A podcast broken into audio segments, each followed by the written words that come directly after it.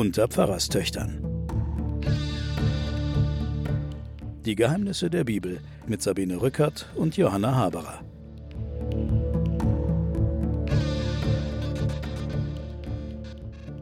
Willkommen zu den Pfarrerstöchtern und den Geheimnissen der Bibel. Meine Schwester Johanna Haberer, Professorin für Theologie und Medien, sitzt mir gegenüber. Hallo Sabine. Und ich bin Sabine Rückert, stellvertretende Chefredakteurin der Zeit. Die letzte Sendung war blutig und schrecklich und nicht jeder unserer Hörerinnen und Hörer war damit glücklich. Wir haben einen Brief bekommen von einer sehr äh, gescheiten und anteilnehmenden Hörerin, die uns geschrieben hat und mitgeteilt hat, dass die Ausschnitte des Buches von Nishai Sarit sie also verstört hätten und dass sie äh, sich von der Bestialisierung des israelischen Militärs abgestoßen gefühlt hätte und dass sie es als Israel-Bashing empfunden hätte, dass wir das vorgelesen haben. Nun, so haben es wir nicht empfunden. Nein, überhaupt nicht. Es ist ja ein jüdischer Autor. Ja, es ist ein jüdischer Autor, mhm. der einer breiten Strömung in Israel ja auch seine Stimme leiht. Und deswegen habe ich es auch vorgelesen. Aber sie sagt, und da hat sie recht, was ich mit meinen jüdischen Freunden in Israel erlebe, das kommt in ihrem Podcast nicht vor. Mhm. Und sie hat recht, es ist natürlich alles sehr, sehr bitter gewesen, was natürlich auch äh, als flankierende Maßnahme zu diesem schrecklichen Joshua-Kapitel stattgefunden hat. Sie will aber einen Gegenpunkt setzen und sie hat einen so wunderbaren Brief geschrieben, dass ich ein kleines Stückchen daraus vorlesen wollte. Das machen wir sonst nicht, obwohl wir sehr viel Post bekommen. Das ist eine Ausnahme, aber ich wollte es jetzt trotzdem mal machen. Bist du einverstanden? Ja, es war ein wunderbarer Brief. Wir haben ja mehrere Briefe hin und her geschrieben und das ist großartig. Sie schreibt, was ich mit meinen jüdischen Freunden in Israel erlebe, kommt im Podcast nicht vor. Geschichten wie die von Maya, die seit Jahren jeden Dienstagabend nach ihrer psychoanalytischen Praxisarbeit bis spät in die Nacht mit ihrem privaten Auto Krankentransporte von palästinensischen Patienten und Patientinnen in israelische Krankenhäuser macht. Sie holt sie an den Checkpoints ab und bringt die Patientinnen zu Checkpoints zurück im Rahmen einer privaten israelischen Frauenorganisation. Von Esther, die eine israelisch-palästinensische Basketball-Jugendmannschaft trainiert. Von Samuel, der Kommunist ist, es geschafft hat, den Wehrdienst zu verweigern und alle Nachteile dafür in Kauf nimmt. Von Jehuda, der als Anwalt zu israelisch-jordanischen Wasserkonflikten recherchiert und dessen Kanzlei nach lebbaren Kompromissen für alle Streitparteien strebt. Von Lavi, der als Gärtner im Kibbutz mit Permakulturen experimentiert, damit Wasser gespart, Erosion verhindert und der Boden rekultiviert und trotzdem die Ernte optimiert werden kann.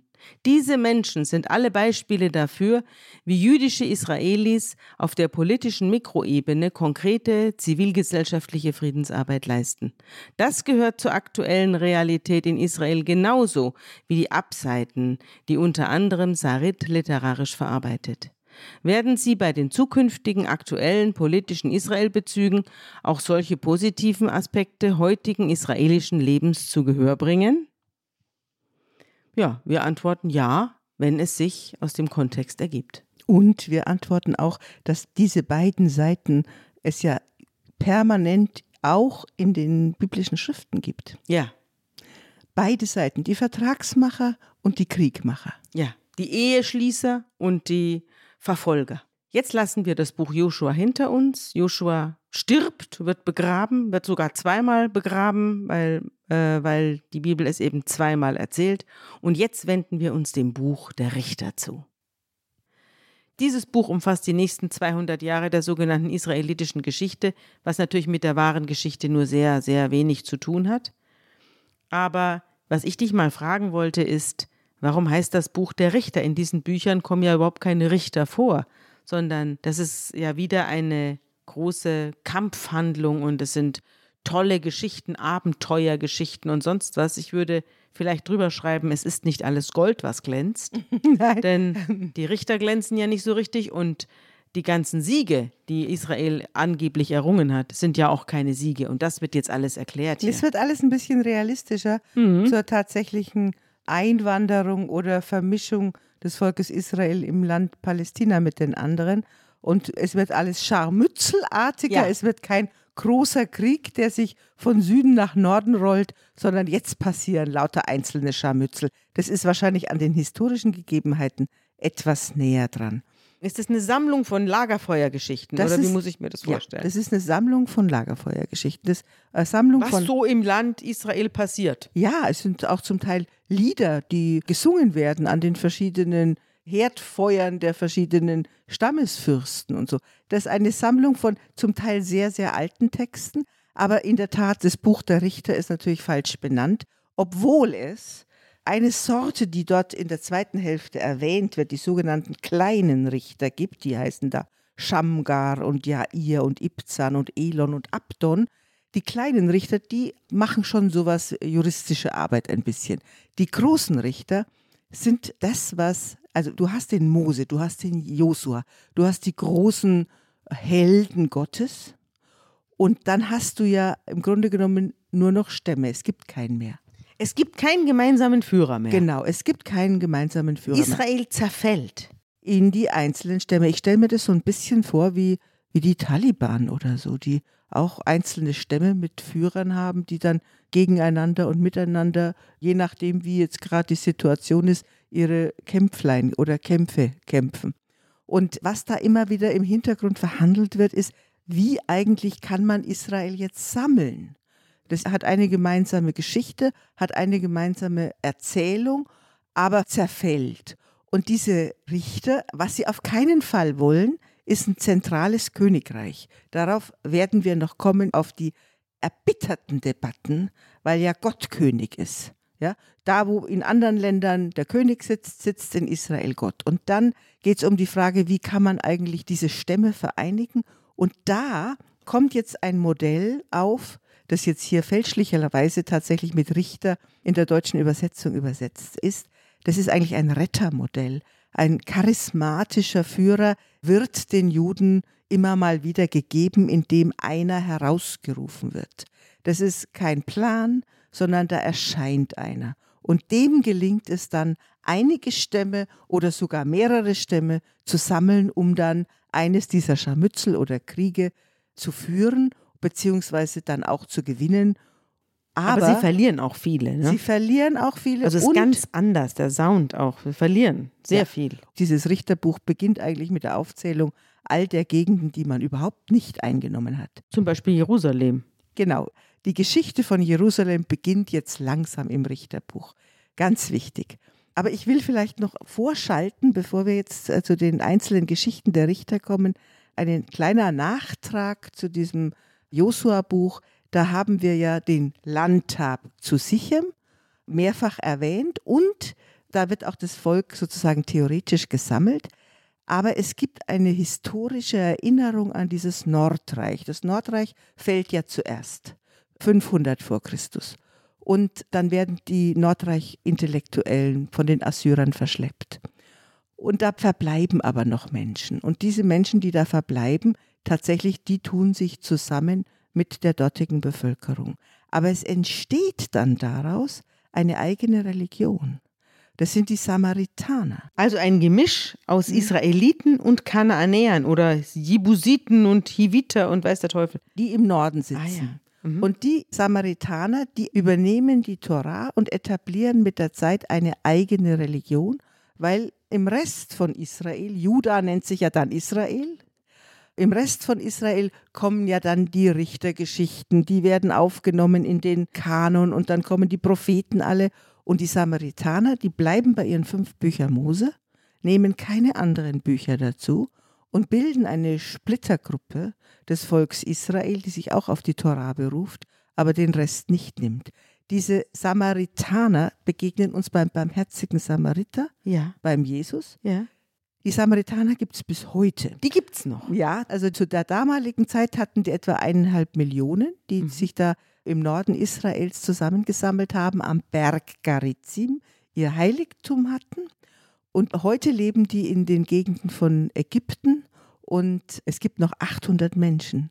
Echt? Ja, es gibt noch zehn Familien ungefähr, die sich auf die Samaritaner berufen. Das jetzt als ganz kleiner Ja, eine Nachtrag. tolle Geschichte. Ja, als Ja. Nachtrag. So, und was sind jetzt die Richter? Wie gesagt, das sind charismatische Gestalten, die dem Volk im Not gegeben werden. Und das ist im Grunde genommen, werden diese Geschichten immer nach einem bestimmten Muster erzählt.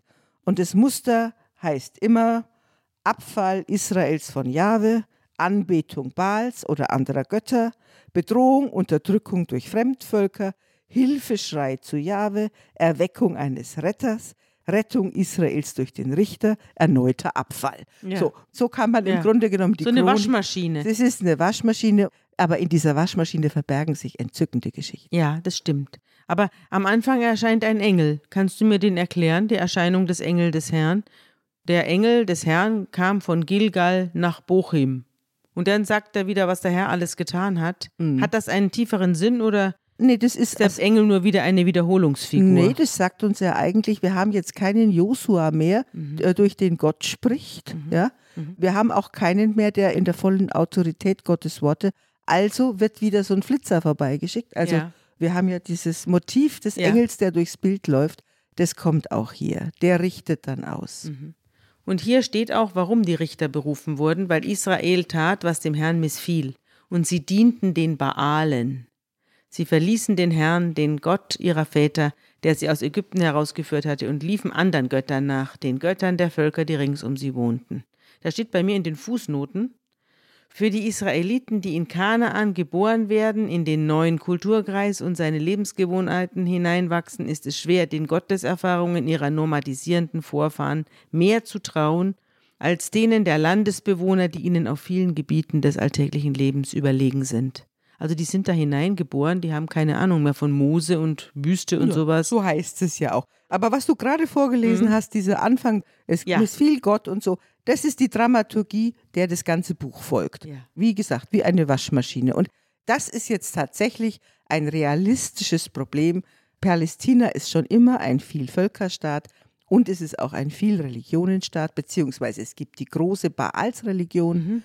In verschiedensten Gestalten kommt dieser mächtige Gott vor, der als Stier, wir haben den mehrfach schon erwähnt, der als Stier personifiziert ist und eine Fruchtbarkeitsreligion darstellt.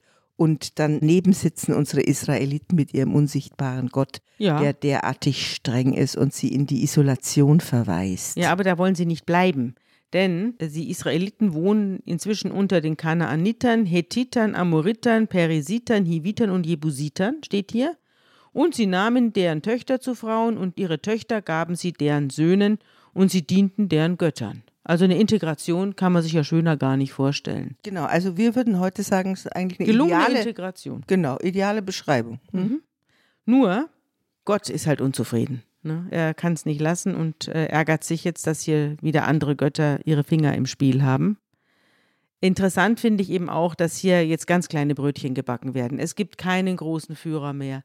Es wird zugegeben, dass die große blutige Unterwerfung von Joshua, dass das alles ein Märchen ist, ja, dass das alles in Wirklichkeit halb so gut ausgegangen ist nur und dass sehr, sehr viele Niederlagen eingesteckt werden mussten und dass man sich jetzt hier arrangiert hat. Das ist doch die Wahrheit hier der Richter. Genau. So, den ersten Richter überspringen wir schon mal den Otnel, äh, weil der ist langweilig, von dem gibt es nichts zu sagen. Aber jetzt kommen wir zu Ehud und Shamgar. Herrlich. Und das ist eine schöne Geschichte. Also, das Buch der Richter umfasst etwa, soll also etwa 200 Jahre der israelischen angeblichen Geschichte umfassen. Und wiederum taten die Israeliten, was dem Herrn missfiel. Der Herr aber gab Eglon, dem König von Moab, Macht über Israel, weil sie taten, was dem Herrn missfiel. Also jetzt kommen die Moabiter und die unterdrücken die Israeliten. Eglon verbündete sich mit den Ammonitern und Amalekitern, zog in den Kampf, schlug Israel und eroberte die Palmenstadt. Damit ist Jericho gemeint, ne? Weiß man nicht genau. Ja, ich glaube schon. nicht genau. Palmenstadt ist Jericho. Daraufhin mussten die Israeliten 18 Jahre lang Eglon, dem König von Moab, dienen. Als aber die Israeliten zum Herrn schrien, gab er ihnen einen Retter und der hieß Ehud. Das ist Genau. jetzt einer der Richter. Genau. Ja. Ehud, den Sohn Geras, vom Stamme der Benjaminiten und er war ein Linkshänder. Ist auch interessant, ne, dieser kleine Detail. Ja, er aber ein dieses. Detail wird noch wichtig. Ja. Als nun die Israeliten durch ihn den Tribut an Eglon, den König von Moab, schickten, machte sich Ehud einen Dolch mit zwei Schneiden, der eine Spanne lang ist, also eine Spanne sind etwa 20 Zentimeter. So einen Dolch schnitt er sich zu mit zwei Schneiden, also beide Seiten sind scharf, eine Spanne lang und band ihn unter seinem Gewand an die rechte Hüfte. Und so überbrachte er Eglon, dem König von Moab, den Tribut. Der Eglon, das wird auch hinzugefügt, der hat auch eine Eigenschaft, er ist sehr Fett! ja, er ist wahnsinnig dick. Als Ehud mit der Übergabe des Tributs zu Ende war, schickte er die Leute, die die Abgaben getragen hatten, weg. Er selber aber kehrte zurück zum König und sagte: Ich muss dir was sagen. Ich habe eine geheime Botschaft an dich, König. Ganz leise. Und der König gebot Ruhe und alle Anwesenden mussten rausgehen und da trat Ehud, als er mit dem König alleine war, zu ihm heran. Und jetzt passiert Folgendes.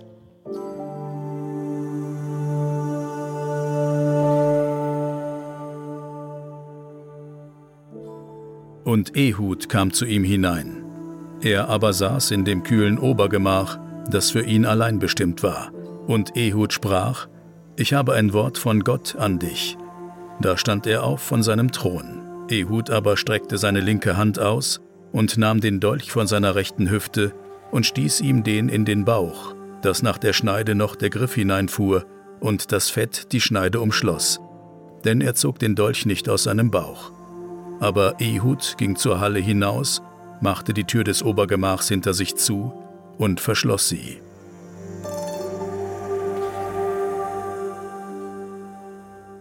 Ist das nicht eine tolle Geschichte, Johanna? Ja, Eglon heißt Mastkalb. Und entsprechend, entsprechend äh, wird er auch beschreiben. Und vielleicht muss man noch kurz ergänzen, er ist Linkshänder, sodass also der König Eglon nichts Böses ahnt, wie der seine linke Hand da in den Rock steckt. Ja, super. Und das Zweite ist, er geht ja nah zu ihm hin und sagt, ich muss dir was von Gott ausrichten. Und da muss man dann sagen, da steht dann, weil natürlich die Baals-Anhänger, die haben schon andere Götter auch respektiert, steht der dann auf. Ja? Das heißt, der Ah. sitzt nicht vor ihm, sondern der steht Ja. vor ihm. Und dann wird er auf diese Weise ermordet. Das Fett umschließt dann diesen zweizackige Messer. Dann entweicht der Ehud und dann Und dann merken die erst nicht, dass der König tot ist, weil die Diener stehen vor der Tür und klopfen und hören nichts und denken dann, der König ist auf der Toilette. Ja. Das steht auch noch in der Bibel. Ja, nein, das heißt, wie heißt denn die Formulierung genau? Er Also bei mir in meiner Füße warm. modernen Bibel steht, Ja, sie meinten, Eglon verrichte in der kühlen Kammer seine Notdurft. okay. Deswegen wollten sie ihn nicht stören. Es heißt eigentlich anders, das ist schon übersetzt, das heißt irgendwie, er hält seine Füße still oder so ähnlich. Mhm. Also es ist eine euphemistische Beschreibung, weil natürlich dieser fette König, der ist auch bekannt für seine Verstopfungen. Ah. Und insofern wundern sich jetzt die Bediener gar nicht, dass er so lange dass er stundenlang zu ist. genau. Und dann schließlich machen sie auf und entdecken den. Ja. Ja, aber das ist ein Königsmord. Also das ist ein feiger, eigentlich ein feiger Mord, Ja. muss man sagen. Aber natürlich von Unterlegenen, die gerade ihre Tribute bringen, die ausgesaugt werden von ja. den Von einem Fettkloß. von einem Fettkloß, genau. Ja, und ich habe einen Rechtsmediziner angerufen Ja. und habe ihm diese Passage vorgelesen. Ja.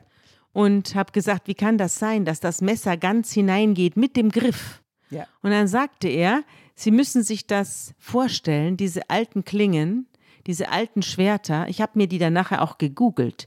Wenn du dir die alten Schwerter und alten Dolche googelst, die haben kein sogenanntes Brett Genau. zwischen Griff und Klinge, sondern der Griff geht in die Klinge über. Das ist eins. Man merkt es nur, dass der Griff verziert ist. Und äh, das kann man sich auf Google sehr schön anschauen. Ich habe einige, ich kann es dir nachher zeigen, einige sehr schöne Beispiele. Aber das heißt, es geht ganz rein Ja, und dann geht die Haut wieder drüber. ja, pass auf. Es ist so, er sagt, das ist sehr schön beschrieben. Und genauso war's. Das ist kein, da merkt man, dass das eine realistische Beschreibung ist. Und deswegen wusste er auch, dass diese Klingen damals anders konstruiert sind. Er sagt, wenn es kein Stoppbrett gibt zwischen Klinge und Griff, dann geht das so rein. Und die Klinge geht durch das Fett wie durch Butter. Und da das Fett schlecht durchblutet ist, blutet es auch nicht.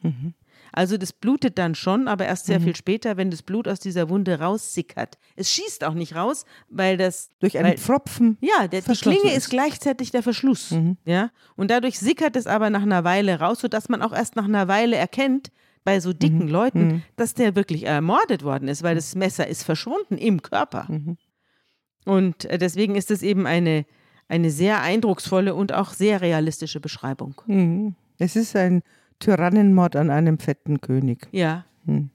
Und interessant finde ich eben auch, dass die erstmal das nicht merken, dass der tot ist, sodass äh, der Ehud erstens durch das Verschließen der Türe und zweitens durch das Verschließen der Wunde eben richtig viel Zeit hat, bis die merken, was hier stattgefunden hat. Und dann rennt er zurück zu seinen Leuten und als er dort angekommen war, ließ er auf dem Gebirge Ephraim das Widderhorn blasen und die Israeliten zogen mit ihm vom Gebirge herab, er an ihrer Spitze. Und er sagte zu ihnen, folgt mir, denn der Herr hat eure Feinde, die Moabiter, in eure Gewalt gegeben. Und sie zogen mit ihm hinunter, besetzten die Jordanübergänge nach Moab und ließen niemanden mehr hinüber. Damals erschlugen sie von Moab etwa zehntausend Mann, alles starke, kriegstüchtige Männer, und keiner konnte entkommen. Auch wieder Übertreibung.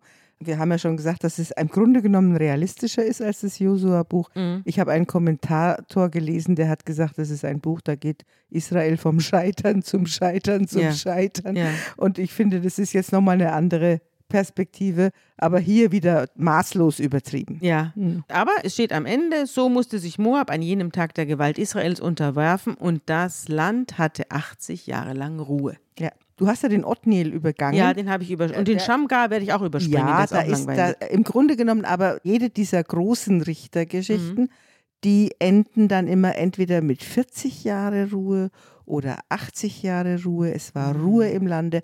Auch das hatten, kennen wir schon von Josua-Geschichten, das Motiv der Ruhe, die entsteht, wenn man einen Krieg gewonnen hat. Dann fahren wir fort mit Deborah und Barak. Bist du einverstanden? Ich bin einverstanden, ich liebe Deborah.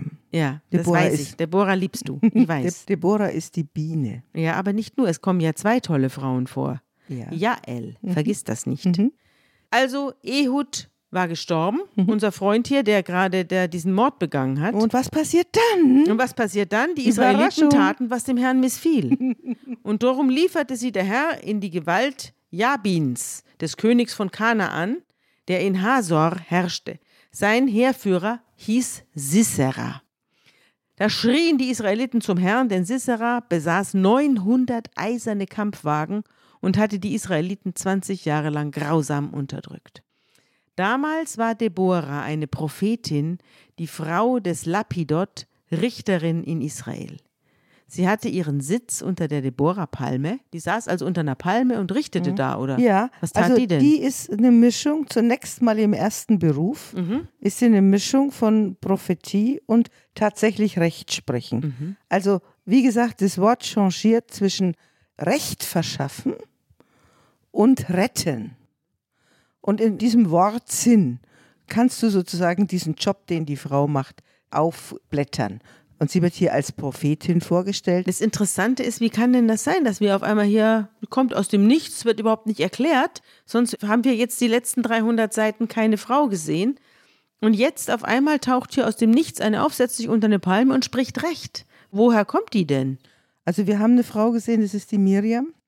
Aber die ist doch zusammengestrichen und da gibt es auch keine richtige Geschichte. Ja, aber bei der Deborah gibt es eine Geschichte. Ja. Auch hier nimmt man an, dass das alte Quellen sind, die auch bei bestem Willen durch die Autorität ihrer Überlieferung nicht rausgekürzt werden können. Aber wenn du die Richterlisten liest, Mhm. also Deborah gilt in der Erzählung als Richterin, du wirst ja dann Mhm. die Geschichte erzählen, aber in der Richterliste, wo da auftaucht Othniel und Ehud und Shamgar und Barak und Gideon und Abimelech und äh, Simson am Schluss, also wo die gelistet sind, Israel hatte folgende Richter, wer kommt nicht vor? Die Deborah. Die Deborah kommt in den offiziellen Chroniken sozusagen nicht vor, aber offensichtlich war es unabweisbar, dass man über diese Frau berichten musste.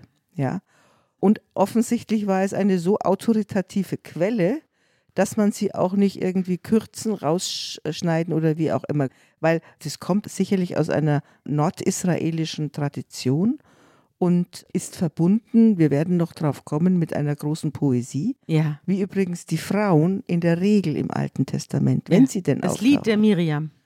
Das Lied der Miriam Mhm. und der Song der Deborah. Und später werden wir auch noch einen Hannah-Song finden. Und der Maria ganz am ja, Schluss. diese Frauen Mhm. sind dann immer mit starker Poesie verbunden. Mhm. Gut, ich muss jetzt eingestehen, der Mose hatte noch ein Gedicht, Mhm. ja, aber die anderen kriegen keine Gedichte, aber die Frauen haben die Gedichte. Aber jetzt erzähl die Geschichte der Deborah ja. Sie und saß, der Jael, ja. ja. Sie saß also unter einer Palme und richtete da. Und die Palme stand zwischen Rama und Bethel im Gebirge Ephraim. Und die Israeliten kamen zu ihr hinauf, um sich da schlichten oder rechtsprechen zu lassen. Sie schickte Boten zu Barak, dem Sohn Abinoams, aus Kedesh Naphtali und ließ ihn rufen und sagte ihm, der Herr, der Gott Israels befiehlt, geh hin, zieh auf den Berg Tabor, nimm 10.000 Naphthaliter und Sebuloniter mit dir, ich aber werde Sisera, den Heerführer Jabins, also der sie so unterdrückt mit den 900 eisernen Kampfwagen, zu dir an den Bach Kishon lenken und ihn in deine Hand geben. Also das sagt Gott durch Deborah offenbar zum Barak. Ja, sie ist da die Prophetin, deswegen Ja. wird sie als Prophetin Genau, vorgestellt. das hat sie ihm ausrichten lassen. Und der Barak antwortet ihr, und das hören wir uns jetzt an.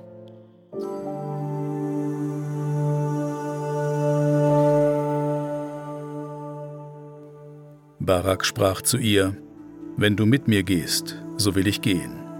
Gehst du aber nicht mit mir, so will ich nicht gehen. Sie sprach, Ich will mit dir gehen, aber der Ruhm wird nicht dir zufallen auf dem Weg, den du gehst, sondern der Herr wird Sisera in die Hand einer Frau ausliefern. So machte sich Deborah auf und ging mit Barak nach Kadesh. Also wenn du das jetzt ins Moderne übersetzt, dann sagt der Barak, ach komm halt mit, bitte komm mit. Wenn du nicht mitkommst, du bist eine starke Autorität, dann werde ich das nicht machen. Und dann sagt sie, nicht, dass du wieder in alter Männerweise den Ruhm dann für dich haben willst, ja, sondern erstens, ich gehe mit und zweitens wird diese Geschichte jetzt bitte so aufgeschrieben, dass die Frauen vorkommen. Ja, und das Interessante ist, man meint ja, wenn man das liest, dass sie mit dieser Frau sich meint. Ja, Sie meint ja, mal. aber das tut sie gar nicht. Das habe ich auch erst später begriffen. Sie meint nicht sich. Sie meint eine andere Frau, die jetzt gleich eine große Rolle spielen wird. Und Barak rief Sebulon und Naphtali, das sind also zwei Stämme, Die Nordstämme. ja, Mhm. in Kadesh zusammen und 10.000 Mann folgten ihm auf den Tabor hinauf und die Deborah ging auch mit. Der Keniter Heber aber, der sich von Kain und den Söhnen Hobabs, des Schwiegervaters des Mose, getrennt hatte. Jetzt gehen wir wieder zurück in die Vorzeit. Da hat sich also irgendeiner abgelöst von dieser Familie, Abraham, Isaak und Jakob, und hatte sein Zelt an der Eiche von Zaananim bei Kadesh aufgeschlagen. Also jetzt kommt eine neue Figur, wird eingeführt, der Keniter Heber. Und als man nun dem Sisera, das war der mit den 900 Kampfwagen, der Hauptmann des Unterdrückers Jabin, als man dem nun meldete, dass Barak auf dem Berg Tabor gezogen sei, beorderte dieser Sisera alle seine 900 eisernen Kampfwagen und das ganze Kriegsvolk, das er bei sich hatte, an den Bach Kishon. Da sagte die Deborah zu dem Barak auf, denn das ist der Tag, an dem der Herr den Sisera in deine Gewalt gegeben hat. Ja, der Herr zieht selbst vor dir her. Also der Sisera wird also mit einem unvergleichlich überlegenen Heer geschlagen. Ja. Also die erzählte Zeit ist ja wieder, sagen wir mal, Eisenzeit. Wir sind vor der Königszeit. Mhm. David müssen wir immer so um 1000 ansehen. Das heißt, wir sind davor die 200 Jahre. ja, wir sind längst davor. 1200 vor Christus wird erzählt. Und etwa seit 1200 hat man Eisen gekannt. Mhm. Und wenn das jetzt hier als neueste Technologie vorgestellt wird, dann sind es eisenbeschlagene, tatsächlich eisenbeschlagene Wagen, die auch also als ganz neue Technologie gedacht werden. Toll. Also diese 900 sind etwa die Streitmacht eines Staates. Ja. Also die alle hat er zusammengezogen. Barak zog also vom Berg Tabor herab und die 10.000 Mann der Israeliten folgten ihm. Und der Herr brachte Sisera, alle seine Wagen und seine ganze Streitmacht mit scharfem Schwert vor den Augen Baraks in große Verwirrung. Ist, handelt sich ja wieder vielleicht um eine Überschwemmung. Wieder spielt die Sache an einem Bach. Genau, gleiche Situation, wie wir sie vorhin mit den Steinen hatten. Wieder sind die in einem Überschwemmungsgebiet und die Wagen versinken praktisch Und deswegen verwirrt sie Gott oder sie werden verwirrt und sind auf jeden Fall handlungsunfähig. Ja, jedenfalls kommen sie mit den Wagen da nicht weiter. Ja. Und das ganze Heer Sisseras fällt unter das scharfe Schwert und nicht ein einziger Mensch bleibt übrig. Und der Sisserer aber, der war übrig und rannte davon und kommt dann, und jetzt versteht man auch, warum der Keniter Heber eingeführt worden ist. Der hat da nämlich sein Zelt und lebte da an dieser Eiche. Und zu diesem Zelt gelangt der Sisserer in seiner Not und ist zu Fuß, alle Pferde sind weg und Wagen auch. Und da sitzt die Jael, die Frau des Keniters Heber, vor dem Zelt. Denn zwischen dem Jabin, also dem König von Hasor, und der Familie des Keniters Heber herrschte Frieden. Und die Jael ging dem Sisserer entgegen und sagte zu ihm: Kehr ein, Herr, kehr ein bei uns, hab keine Angst. Und da geht er zu ihr hinein und sie deckt ihn mit einem Teppich zu. Und er sagt zu ihr: Gib mir Wasser zu trinken, ich habe so Durst. Und sie öffnet einen Schlauch mit Milch und gibt ihm zu trinken, und dann deckt sie ihn mit dem Teppich wieder zu. Und er sagt zu ihr: Stell dich an den Zelteingang. Und wenn einer kommt und dich fragt, ist jemand da, dann sagst du nein. Ich muss ja auch sagen, es ist für einen Anführer eines zerschlagenen der ist Heers jämmerlich drauf. ja. jämmerlich Mhm. drauf. Also der, alle seine Leute wurden umgebracht und er versteckt sich hier unterm Teppich in dem Zelt einer Frau. Also schlimmer geht's nimmer. Ganz, ganz dürftig. Und dann sagt er auch noch zu ihr, sie soll sich an den Zelteingang stellen und wenn einer kommt und sie fragt, dann soll sie sagen, es ist niemand da.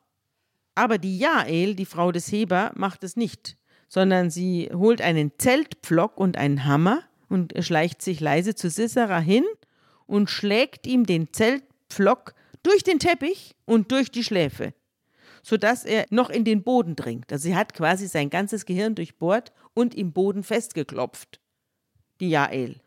Und so fand Sisera, der vor Erschöpfung eingeschlafen war, den Tod. Also wie sich das, wie das stattfinden konnte, darüber streiten sich jetzt die Gelehrten. Es gibt nämlich auch die Vorstellung, dass der, während er trinkt zum Beispiel, also wie das im Hebräischen genau gemeint ist, darüber streiten sich die Gelehrten, wie der umgekommen ist. Ob jetzt die Jael vor dem Zelt stand und dort den Pfosten rausgezogen hat Ja. oder ob sie ihm zu trinken gegeben hat, das heißt, ja, sie gibt ihm Rahm zu trinken, also Sahne, hat man nicht aus irgendwelchen Schläuchen getrunken, sondern eigentlich aus so breiten Schüsseln, Aha. aus so dicken. Das heißt, wenn der getrunken hat, hat er die hochgehoben, dann hat er sie gar nicht gesehen.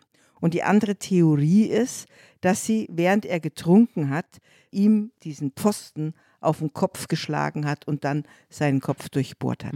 Also wie konnte die Frau einen Hauptmann umbringen? Ja. Hier wird es ja erklärt. im Schlaf Im. Schlaf Ja. und sie hat durch den Teppich, Ja. sie hat äh, gewusst, wo sein Kopf ist, hat den, wie bei einer Pfählung, also wie bei Dracula. Sie hat ihm also nicht gerade ins Herz, aber sie hat durch den Teppich, durch den Kopf ins Erdreich. Also ein doller Schlag, muss man sagen. Ganz schön Ja, Kraft eben. gehabt. Mhm. Deswegen, deswegen streiten sich die Gelehrten, ob das, Ob das möglich sein, ist, so mit ob einem- das mhm. möglich ist oder ob es nicht vielleicht während dem Trinken war. Auf, Mhm. Auch die Vorstellung eben, du kriegst kein Wasser, du kriegst Rahm. Das ist, Mhm. wow, das ist das Größte der Gefühle damals, ja.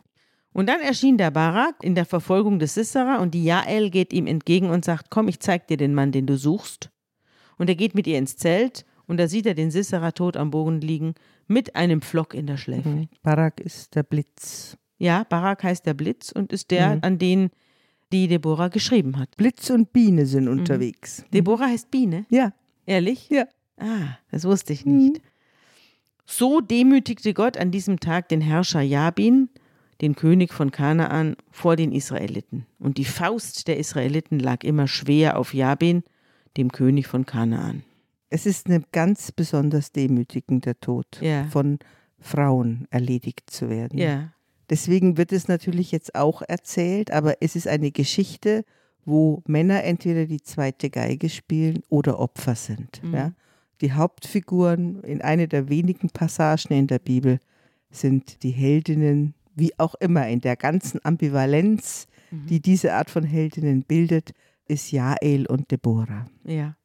Und Jael ist die Frau, an die Barak seinen Ruhm abgeben muss, Ja. nicht Deborah. Aber jetzt singt Deborah ein langes Lied, Nein, nein, das ist ein Duett. ein Duett. Ja.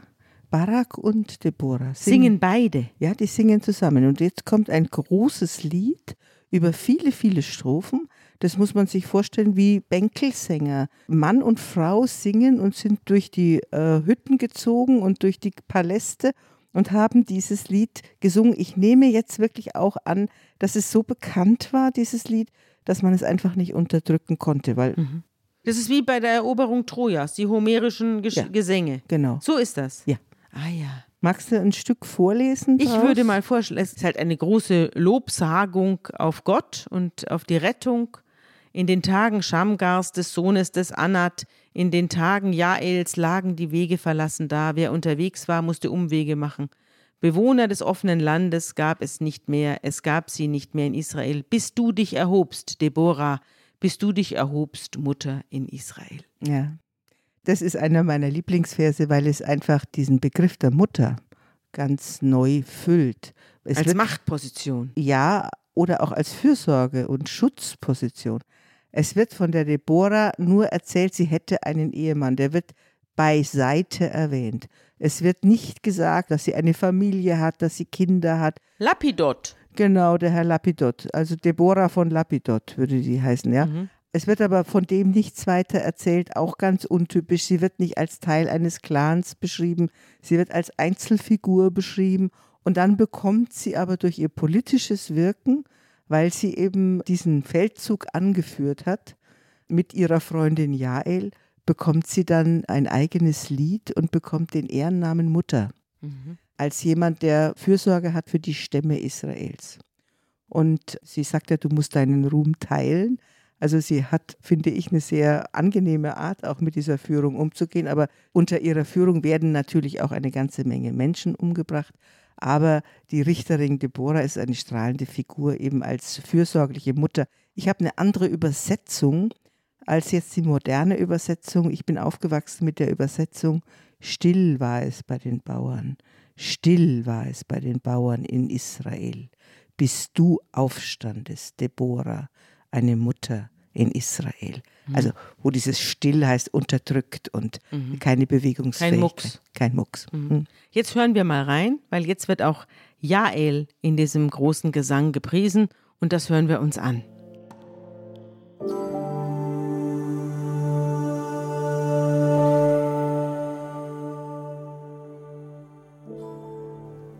Gepriesen sei unter den Frauen Jael, die Frau Hebers des Kenitas. Unter den Frauen im Zelt sei sie gepriesen. Milch gab sie, als er Wasser forderte, Sahne reichte sie dar in einer herrlichen Schale. Sie griff mit ihrer Hand den Pflock und mit ihrer Rechten den Schmiedehammer und schlug Sisera, zerschlug sein Haupt, zermalmte und durchbohrte seine Schläfe. Zwischen ihren Füßen brach er zusammen, fiel nieder lag da. Zwischen ihren Füßen brach er zusammen. Wo er zusammenbrach, lag er erschlagen da.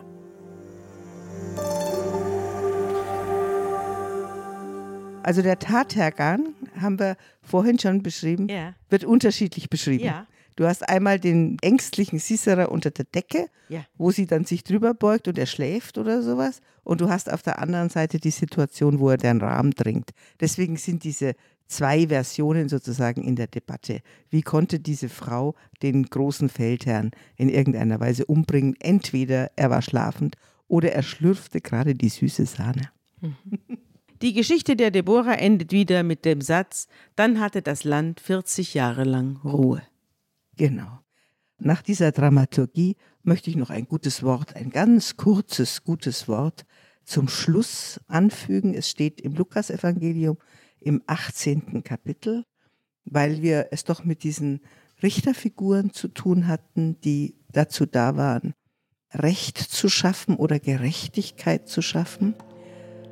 Da heißt es,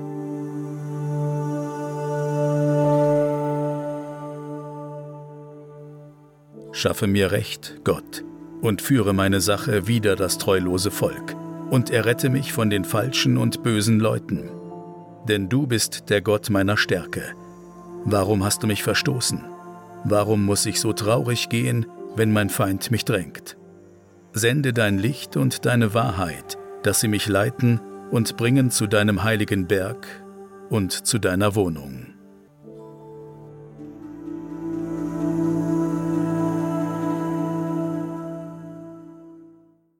Das ist ein Teil dieser Dramaturgie aus dem Richterbuch, der sich dann im Neuen Testament in gewisser Weise wiederholt. Und damit enden wir mit dieser wunderbaren Frau. Das war's für heute, Sabine. Tschüss. Mach es gut und unsere Hörerinnen und Hörer. Bei denen melden wir uns in 14 Tagen wieder zurück.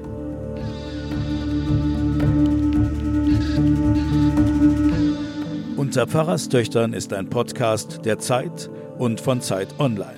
Produziert von Pool Artists.